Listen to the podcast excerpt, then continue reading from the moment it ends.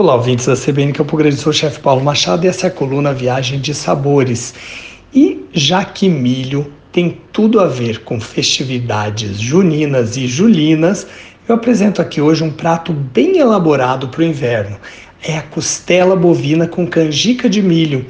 Embora o nome canjica seja conhecido por uma sobremesa feita de grãos de milho mergulhados num caldo de leite de coco, leite, canela, cravo e outras especiarias, em algumas regiões do Brasil, especialmente no Pantanal, o nome canjica é emprestado também para o milho branco ou amarelo seco e cozido com carnes.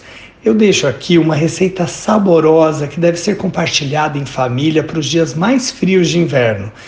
E se quiser ver uma foto do preparo que fazemos nos fogões a lenha do Recanto Ecológico Rio da Prata, em Jardim, vai lá no site da CBN Campo Grande para conferir. Segue aí a receita: costela com canjica. Os ingredientes que você vai precisar: 1,5 kg de carne de costela cortada em pedaços médios e regulares, duas folhas de louro secas, três cebolas picadas, três tomates picados sem as sementes, 400 gramas de milho seco para canjica, meio maço de cebolinha picada, cinco dentes de alho amassados no pilão, 150 ml de azeite de oliva, meio maço de salsinha picada, cebolinha também se quiser, sal a gosto e a pimenta dedo de moça picadinha a gosto e um pouco de água também, aliás, mais de 2 litros de água para cozinhar a canjica e a costela. Para preparar, numa panela grande, você vai colocar o milho, o louro e vai cobrir com água até a metade da panela e vai deixar cozinhar até ficar macio.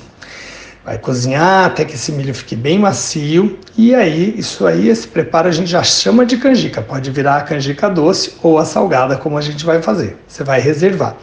Depois você vai temperar a carne da costela com alho, sal e a pimenta de moça, tudo isso processado ou bem picadinho passa isso na carne e aí numa panela você vai adicionar o azeite e fritar a carne até dourar bem em fogo alto. Depois você vai juntar a cebola, os tomates e vai refogar por mais alguns minutos, vai cobrir tudo com água, tampar a panela, abaixar o fogo para médio e deixar cozinhar por 20 minutos ou até que a carne fique bem macia. Abra a panela, acrescente a canjica e aí você cozinhe por mais alguns minutos para misturar os sabores com a panela semi-tampada.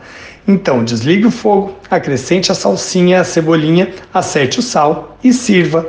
Essa é a dica para vocês aqui na CBN Campo Grande. Até a próxima!